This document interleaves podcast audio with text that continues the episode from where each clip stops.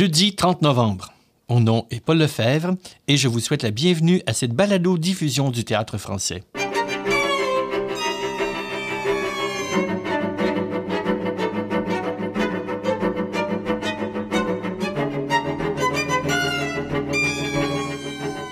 Aujourd'hui, je reçois Marie Brassard, l'auteur, l'interprète et la conceptrice du spectacle Peep Show, présenté au studio du 29 novembre au 2 décembre.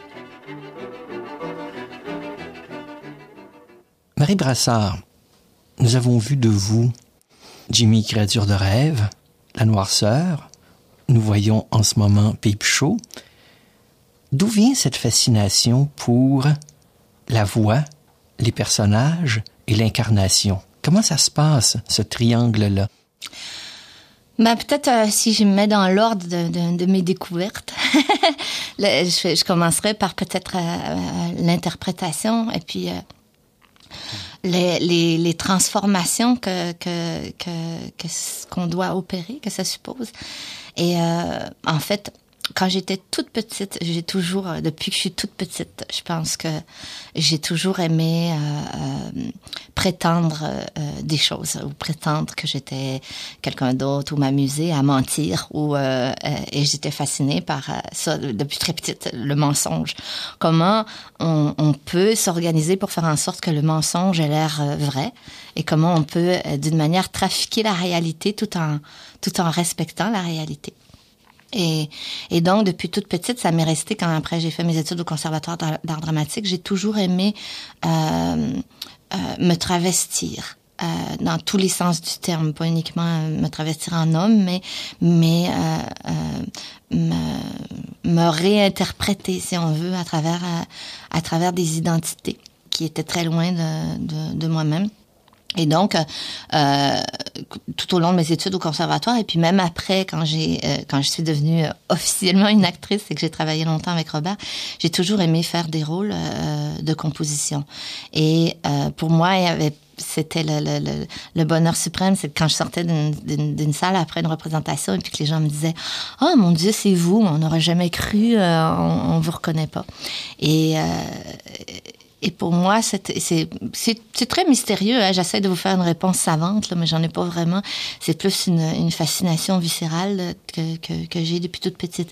Et quand j'ai commencé à, découvrir euh, cette, ces, ces outils technologiques qui me permettaient également de transformer ma voix. C'est comme si j'avais, au bout de toutes les explorations que j'avais faites à travers le corps, à travers le, le, le travestissement euh, physique, tout ça, tout à coup, j'arrivais à un mur et cette, euh, ces, ces machines, si je puis dire, ont ouvert une porte qui m'amène tout à coup ailleurs, dans un autre monde, euh, où je peux par le biais de l'exploration de la voix, aussi pénétrer dans le monde de la musique, pénétrer dans le monde des sons. Et j'ai découvert tout un univers que je trouvais très très rarement exploré au théâtre. Ça allait beaucoup à la radio, ça allait beaucoup euh, dans d'autres médiums, mais au théâtre, qui est censé être euh, l'art euh, multimédia par excellence, le son est souvent une, une, une, entité ou un médium qui est, qui est un peu négligé ou un peu mis de l'avant ou un peu utilisé comme un accessoire. Et donc, j'ai découvert que comme j'avais découvert au conservatoire d'art dramatique pendant mes études ou, ou que j'avais découvert d'instinct quand on entre sur une scène, il suffit parfois de, de créer euh, euh, mentalement une petite tension dans la colonne vertébrale ou dans le corps pour que tout à coup le corps se transforme et que euh, tout à coup on comprenne comment ça fonctionne à l'intérieur d'un personnage. C'est très mystérieux ça, mais les acteurs vont sans doute comprendre ce de quoi je parle. Et, euh, et là, j'ai découvert qu'une inflexion de la voix, une transformation de la voix, tout à coup, donnait euh, une clé pour, pour ouvrir euh, le cœur ou l'essence d'un personnage à interpréter. Et ça, c'est extrêmement fascinant. Et comme ces, ces, outils me permettent de transformer ma voix, mais d'une manière très, très euh, réaliste ou, ou, très surréelle, mais d'une manière radicale, euh, ça me permet aussi de créer des, des, des, sortes de créatures qui sont dichotomiques, qui ont un corps et une voix qui ne correspondent pas euh, au corps. Alors tout à coup, c'est comme si j'avais une nouvelle manière de, de faire des, des sortes de contrepoints, comme, comme en composant une pièce musicale, c'est que tout à coup, je peux et, je continue à explorer ça et je vais l'explorer encore davantage parce que c'est pas fini. Mais je peux avoir un corps qui ne correspond pas à une voix. Et par là, soit révéler les, zones cachées d'un personnage, soit euh, créer une sorte d'entité étrange qui, qui euh, euh, pour laquelle on n'a pas de référence dans, la réalité, ou alors créer des espaces poétiques dans l'esprit d'un personnage et puis ramener ça au, au, spectateur. Alors pour moi, c'est comme si je suis en train de découvrir l'ABC d'un langage que que j'essaie, pas, pas d'inventer, je pense pas que j'invente rien, je pense qu'il y a des gens qui ont utilisé ces outils-là bien avant moi et, de, de, toutes sortes de façons. Et puis il y, a, eu des virtuoses aussi, comme Laurie Anderson, elle a utilisé mm-hmm. ces, ces instruments-là. Alors je crois pas que j'invente rien. Mais je, par contre, je crois que je, je, développe mon propre langage et que à l'aide de Alexander Maxwin, par exemple, qui est un collaborateur récurrent ou, ou, ou certains techniciens qui sont, se spécialisent dans la, le, le trafic ou la le, le, son, euh, je suis en train ouais, de, de, créer un alphabet puis de construire un langage qui m'est propre. Et ça, c'est euh, c'est fabuleux parce que j'ai toujours cru et, et, et, pendant plusieurs années, j'ai fait de la création euh, collective, si je puis dire, où, où j'ai eu un, un, immense plaisir, mais où je sentais que parfois, je devais faire de grands sacrifices, mais j'ai toujours cru que fondamentalement, l'acte de création, c'est un acte de, euh, de solitaire parce que euh, le, langage artistique ou l'expression artistique d'un artiste est, unique et, fondamentalement euh, euh, personnel. Et donc, euh, euh, oui, j'ai ce sentiment-là. Et comme, et comme cet instrument de la voix aussi, c'est quelque chose de très intime, qui me permet de fouiller très intimement en moi et en même temps de rejoindre les gens très intimement, parce que je travaille avec des microphones, et donc je peux presque chuchoter dans l'oreille des spectateurs. Et comme d'une certaine manière, peut-être avant d'être né, on a entendu avant de voir, euh, je pense que le son, comme les odeurs, peut aller euh, euh, chercher et, stimuler des zones très, très intimes. Et, et voilà. Oui. Une voix qui va avec le corps, c'est vraisemblable. Une voix qui ne va pas avec le corps, on peut dire que c'est vrai. Uh -huh.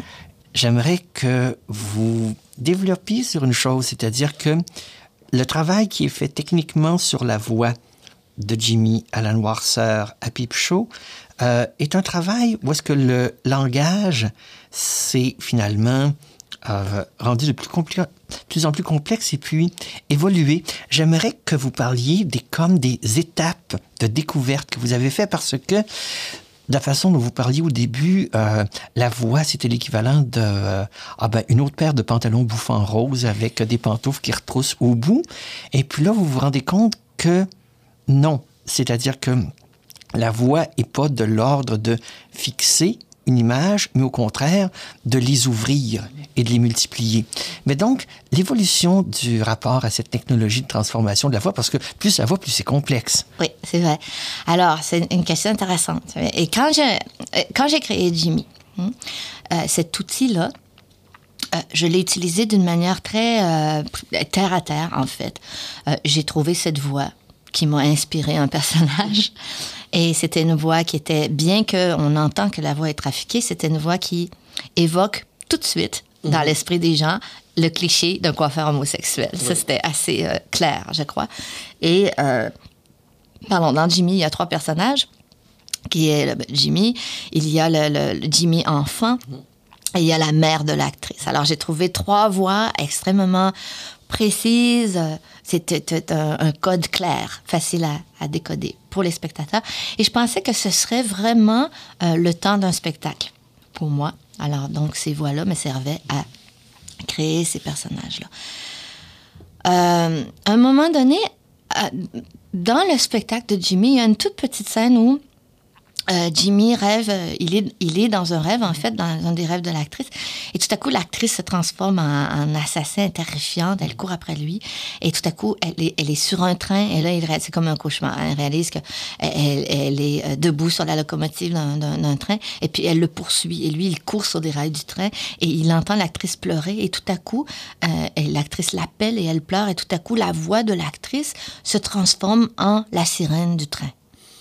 Et ça, J'avais trouvé ça toute seule. Euh, un soir, j'étais. Parce que les machines que j'utilisais pour Jimmy, je pouvais les manipuler moi-même, c'était très simple. Et tout à coup, j'ai fait Ah, qu'est-ce que ça fait si je mélange les trois voix ensemble? Alors, l'enfant, la mère de l'actrice, c'est Jimmy. Et c'est comme ça qu'en jouant et en mélangeant les trois, tout à coup, les trois mélangés, puis une interprétation particulière derrière ça, ça donnait la sirène d'un train. Et j'ai très. Ah, c'est vraiment intéressant. C'est que tout à coup, on prend des voix humaines puis elles deviennent quelque chose, ou elles deviennent l'évocation de quelque chose. Alors là, je pénétrais dans un univers, euh, tout à coup, euh, qui était poétique, qui était plus du niveau de, de, de, l'interprétation. De le... Et donc, quand j'ai créé euh, La Noirceur, je me suis dit, ah, je peux pas abandonner ça. Alors, je suis allée chercher un, un musicien que, dont je soupçonnais euh, euh, je soupçonnais que je pouvais avoir des, atomes crochus avec lui ou tout ça, parce que, bon, d'abord, c'est un grand improvisateur. Moi, j'adore improviser. Euh, c'est quelqu'un qui a de l'humour, alors j'adore m'entourer de gens qui ont de l'humour. Pour moi, c'est essentiel. c'est quelqu'un qui est très intelligent et cultivé. Je pouvais discuter avec lui. je pouvais... et donc, je suis allée chercher Alexander McSween, qui s'intéressait aussi à la manipulation des voix et tout ça. Puis, ensemble, on a loué des machines et puis on s'est installés ensemble. Mais pour moi, c'était dans le but d'une exploration, tout simplement. Et là, on s'est mis à improviser ensemble et on s'est mis à créer des atmosphères avec les voix, à faire des improvisations complètement. J'en ai des tonnes et des tonnes à la maison. Elles sont donc gardées sur. Euh, oui, oui, sur disque. Euh, la plupart, des fois, on part on improvise pendant une heure. mais, euh, on essaie des choses. Alors, c'est pas juste des personnages. C'est devenu que c'était pas juste de trouver des personnages. Tout à coup, ça devenait de la musique. Et ça devenait, par exemple, un gémissement devenait le vent. Ou alors, euh, euh, euh, je sais pas, des paroles tout à coup devenaient confuses. On pouvait faire une scène à l'envers. Tout à coup, je pouvais avoir ma voix à l'envers. Tout à coup, je pouvais devenir plusieurs personnes. Tout à coup, je pouvais chanter, ça devenait un chant gospel. Tout à coup, je... Et donc, mais là, on a découvert des possibilités absolument infinies. On pouvait créer des atmosphères euh, d'écho, des atmosphères. Et puis ça, bon, je vous, en, je vous en donne quelques exemples qui sont pas très originaux, mais on peut, c'est, vraiment à, l'infini les possibilités. Alors que de, de, trouver des voix de personnages, c'est assez limité avec ces appareils-là. Je pense qu'il y a un certain nombre. Bon, c'est sûr qu'on peut interpréter différemment avec les mhm. voix, ça c'est vrai, mais fondamentalement, les voix elles-mêmes, on peut pas en faire des tonnes. Sauf que euh, des atmosphères, c'est la, la limite, c'est notre imagination, quoi. Alors quand j'ai créé la noirceur, euh, tout à coup, euh, j'ai commencé à faire l'exploration, comme on était deux sur scène, des atmosphères également et de, un traficage de voix, mais pas dans le but de créer des personnages, dans le but de transmettre ou de, de suggérer des états, mhm. des états intérieurs. Alors, euh, tout à coup, on a un personnage très torturé et il parle avec une voix de guitare euh, électrique. Euh, et, tout à coup, on a une scène très euh, chargée de, de, de, douleur ou de difficulté à s'exprimer et il y a des feedbacks. Et là, mhm. on, commence à... Et donc, ça évoque tout ça. On entend un feedback, on fait... Hein, mhm. Ça nous hérisse. Et là, tout à coup, on pénétrait dans une autre, à un autre degré de comment on peut explorer ces sons-là. Alors, dans La Noirceur, qui est mon deuxième spectacle, euh, c'est peut-être le tiers du spectacle où j'utilise cette technologie. Le reste du temps, c'est moi qui parle avec mhm. ma voix normale, comme je vous parle maintenant. Euh, mais euh, on, s'est aventuré, là, on a commencé à s'aventurer sur un autre territoire. C'était ah, c'est-à-dire qu'on peut suggérer des lieux avec des sons. Mhm. On peut suggérer de la confusion, en, parce que le corps humain ou la, c'est sûr qu'on a des grands virtuoses, des acteurs très virtuoses. On peut aller très loin dans l'interprétation de certaines choses, dans la suggestion de certaines choses. Mais j'ai réalisé qu'en faisant la noirceur, que cette, euh, cet outil technologique, tout à coup, pouvait presque me trans... comme si j'avais tout à coup des capacités physiques qui étaient euh, euh, enhance, on dit en anglais, mhm, qui étaient décuplées. Décuplées, voilà. Et, et, et, tout à coup, j'ai dit, ah mon Dieu, c'est comme si on était des, des cyborgs, tu sais, on était des, des, des personnages euh, et donc, euh, quand, et donc, je me suis dit, tout de suite après la noirceur, je ne peux pas abandonner ça. Parce que pour moi, et puis même dans la noirceur, il y a des scènes où on danse en parlant, il y a des scènes où, où euh, et, tout à coup, cette, cette, cette utilisation du rythme et des sons suggérait aussi que le corps fasse autre chose que d'essayer de, de d'écrire d'une manière réaliste un personnage. Alors souvent, quand on est acteur, on fait une composition, on dit, bon, c'est une vieille, alors elle marche un peu penchée, elle est lente, elle est... on pense pas nécessairement à ça précisément, mais c'est ce qu'on essaie de traduire. Mais qu'est-ce que ça fait si on a une voix d'une vieille, mais la vieille, elle danse, puis elle a, tu sais, parce que y a le rythme intérieur, tout à coup, se transmet dans le corps, et j'ai réalisé que cet outil-là, non seulement me permettait de créer des atmosphères sonores, tout ça, mais que ça suggérait au corps une interprétation qui n'est qui s'éloigne du réalisme, mais qui tout de même transmet quelque chose de très clair au spectateur. Et donc, euh, là, quand on a fait euh, Peep Show, là, tout à coup, c'est, on a vraiment euh, décuplé les, les, les, personnages, si on veut, mais d'une manière euh, euh, très subtil parce que les instruments qu'on utilise sont de plus en plus sophistiqués euh, euh, et c'est très très complexe. Ben, je pense que le résultat est très très simple, mais pour en arriver là, c'est très très complexe. Alors moi j'aime ça, moi j'aime les machines, j'aime la, complexité des choses. les gens, mes collaborateurs aussi, alors on s'amuse beaucoup à chercher et des fois à essayer de créer des choses qui semblent impossibles à réaliser physiquement, puis on y travaille, on y travaille, puis à un moment donné on y parvient. Et dans le pipe show, je voulais aussi euh, essayer de transmettre des états intérieurs, comme si on pouvait, d'une manière... Euh, ça, c'est quelque chose que je cherche depuis longtemps, mais euh, j'essaye des fois d'essayer de, voir comment on peut rendre... sortir de soi le, rythme de la pensée. Hein, comment on peut, pour le montrer, comment on peut l'entendre. Euh, quand j'étais petite, j'avais un, jeu auquel je jouais. J'essaye de jouer à ça maintenant, mais ça c'est plus aussi facile qu'avant. Tu sais, des fois, quand on est petit, on a des choses qu'on... qu'on, des, connaissances euh, instinctuelles. On a des. Et, et souvent, je, je, je m'écoutais penser. Alors, j'essayais de compter le, le, la, la quantité de niveau de pensée que j'avais dans mon esprit. Je me disais, OK, là, je pense à ça, mais alors que je pense à ça, il y a quelqu'un, il y a moi qui me regarde en train de penser à ça. Il y a moi qui pense à ça, mais il y a moi qui réfléchit à ce que je suis en train de dire. Puis là, j'essayais de compter combien j'ai de niveaux de pensée dans mon esprit. C'est drôle, un drôle de jeu d'enfant, mais... Oui, c'est la fascination qu'on a pour les, les, euh, les couvercles de boîtes de jouets, où on voit un enfant qui a dans ses mains la boîte de jouets sur laquelle il y a l'enfant dans ses mains la boîte de jouets. Et là, on se dit jusqu'où ça va. Rapidement, pour, pour terminer, il y a une chose, on parle de personnages. J'aimerais qu'on qu'on aille plus vers les, les personnages dans Peep Show, pas tant les personnages concrets que ce qui préside à leur conception. Parce que à mesure de Jimmy, en passant par notre sœur jusqu'à Peep Show, plus ça va, plus je trouve que les personnages sont, comme je dirais, obliques, c'est-à-dire que les personnages se définissent de plus en plus par ce qu'ils ne disent pas que ce par ce qu'ils disent. C'est-à-dire que on n'a pas euh, les personnages euh, ne nous disent pas ce qu'ils veulent, qui ils sont, ce qu'ils pensent, mais en ce qu'ils nous racontent. C'est un peu comme le grand vide noir qu'il y avait à côté de Jimmy. Ouais. C'est ça qui nous ah, apparaît. C'est beau, hein? Je... hein? C'est drôle parce que l'image qui me vient, quand, euh, quand ça, quand j'étais petite, euh, chez une de mes tantes, il y avait un tableau. Et c'était un petit garçon avec des chevaux, comme un, tr un truc équestre. Là. Et je me souviens, tout autour, il y avait une bordure, euh, euh, un imprimé à, à carreaux. Et, ma, mon obsession, c'est d'essayer de décoller le cadre, parce que j'ai l'impression que l'image se poursuivait et que ce qu'on voyait pas était, était beaucoup plus excitant. Et je voulais voir, mais je voulais pas le briser en même temps. Alors, mon imagination me disait que euh, autour du tableau, il y avait des choses très révélatrices. Et c'est un peu, euh, dans, le cadre de, de si on veut, c'est un peu cette... Euh, ça, ça, rejoint le thème un peu d'une petite fenêtre qui s'ouvre pour avoir juste un, en un éclair, juste un petit secret qui qui pourrait mener à quelque chose d'explosif. Moi, je suis pas trop quand j'aborde le, le, le, théâtre ou les personnages au théâtre, je suis pas du tout de, l'école de l'acteur studio, hein, pas du tout. Je suis vraiment le contraire de ça. Euh, mes personnages naissent des machines et pas de mon enfin pas consciemment, sans doute un peu, mais je fais pas là de, de c'est drôle parce que euh, des fois, je travaille sur des films, puis j'ai des discussions avec des acteurs.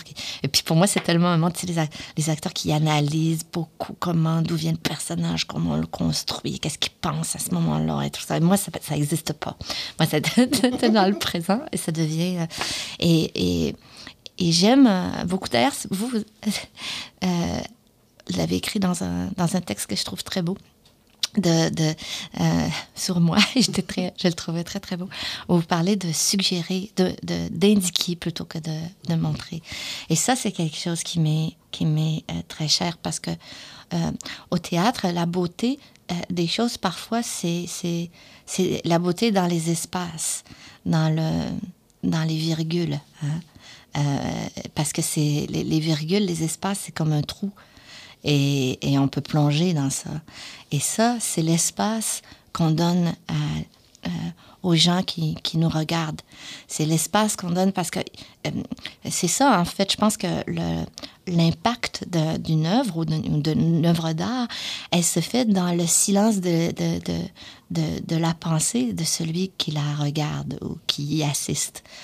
Euh, et je pense que le, une œuvre, c'est pas c'est pas un tout en soi. Alors euh, l'œuvre, elle n'est pas totalement dans ce qu'on voit, mais elle est dans l'interférence entre ce qu'on voit et, et, notre filtre euh, personnel. Et donc, je trouve important de laisser cet espace, donc ces secrets, ces mystères, pour que ces, ces, secrets, ces mystères deviennent justement ces, ces, espaces ou ces gouffres dans lesquels la pensée du spectateur euh, peut plonger. Marie Brassard, merci beaucoup, beaucoup. Merci.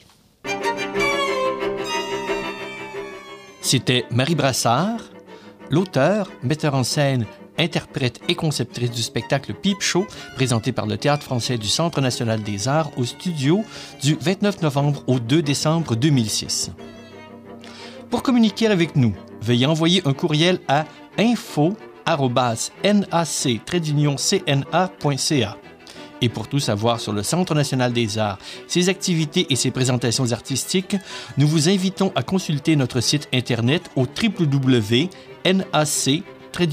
cna.ca. C'est Paul Lefebvre qui vous dit au revoir et qui vous invite à suivre ces balados-diffusions qui accompagnent les présentations du théâtre français. Prochain rendez-vous le 12 décembre pour En attendant Godot.